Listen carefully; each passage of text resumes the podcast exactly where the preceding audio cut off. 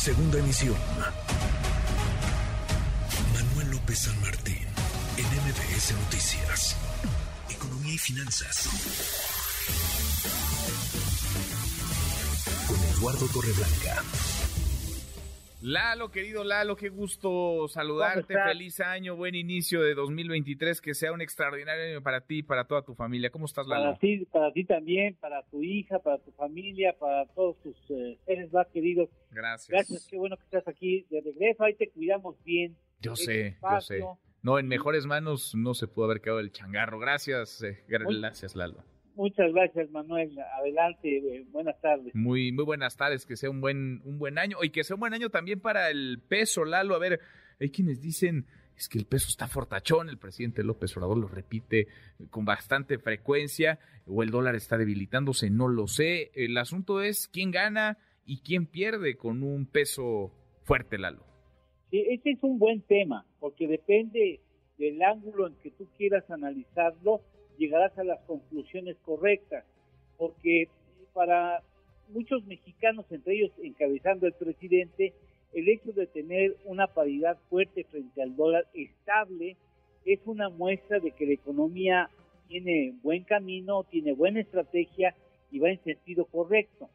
Y para otras personas que quisieran otro tipo de beneficios derivado de una estrategia monetaria, pues si el peso está fuerte, impide el que haya determinados beneficios que se pueden obtener, por ejemplo, cuando una moneda se debilita intencionalmente, es decir, cuando se procura intencionalmente una subvaluación, es decir, que la moneda sea débil o esté débil frente al dólar estadounidense, porque permite otros beneficios importantes como pudiera ser, por ejemplo, el hecho de que se hace más dinámico el ejercicio de la exportación, o sea, y esto es algo que, no es nuevo, hay muchas economías que procuran su fortalecimiento a partir de privilegiar, eh, digamos, la turbina de la exportación y para ello les funciona mucho y les funciona bien el hecho de que una moneda frente al dólar sea una moneda débil porque multiplica las exportaciones,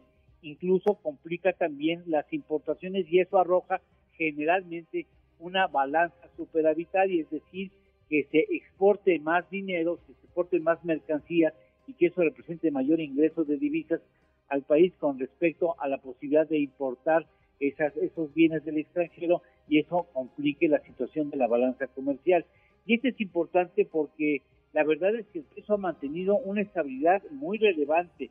Déjame decirte, eh, cerró el 31 de diciembre del 2021 en 20.50 y cerró el 31 de diciembre del 2022, un año después, en 19.49, es decir, pues acabó el, el año más, eh, más barato el dólar de lo que inició el 2022 y eso implica tener una, eh, digamos, un balance superavitario respecto al año completo de casi 5%, respecto a la paridad más baja que fue el, eh, el día 31 de, déjame, estoy viendo, el 19 de, diciembre, el 19 de diciembre, el primero de diciembre, perdón, el primero de diciembre cerró en 19.10 y esto implica una posición realmente muy fuerte de la moneda mexicana respecto al dólar. Y eso no ayuda necesariamente a que tú tengas un aparato exportador más dinámico. En ese sentido, valdrá la pena explicarle al público que si hoy tenemos una paridad fuerte, es fundamentalmente porque ha llegado una cantidad muy importante de remesas del exterior, de los mexicanos que envían a sus familiares 53 mil, un poco más de 53 mil millones de dólares, es una cantidad muy importante no llegamos a los 60 mil millones de dólares como se había contemplado como posible, y los 53 mil millones de dólares es uno de los ingresos más importantes, que es un puntal de la economía y finalmente acaba fortaleciendo al peso frente al dólar, independientemente de que en exportación el país ha hecho un buen papel, pues esos son dos de los elementos que están fortaleciendo a la paridad. Valdría la pena saber si eso es lo que quiere el actual gobierno o si preferiría tener una moneda ligeramente más débil que haría más dinámica el ejercicio de la exportación. Qué curioso, ¿no? Qué, qué curioso cómo, pues sí, a simple vista se ve una cosa, pero vale la pena el matiz para entender que no todo, que todo, no todo es ganancia, pues pérdida, pero hay que matizar eh, qué significa un, peso fuerte, fuerte con respecto al dólar. Sí, hay que tomar en cuenta qué es lo que se quiere como estrategia en, la paridad para, en función de eso, trabajarla y sacar los beneficios que se están procurando. Sin duda, sin duda. Postre, Lalo, tenemos postre. Claro que sí, te doy tres ganadores en, en los mercados de valores, en, empresas públicas que ponen parte de sus acciones en, manos del público. Eh, los ganadores, ExxonMobil ganó el año pasado 80%.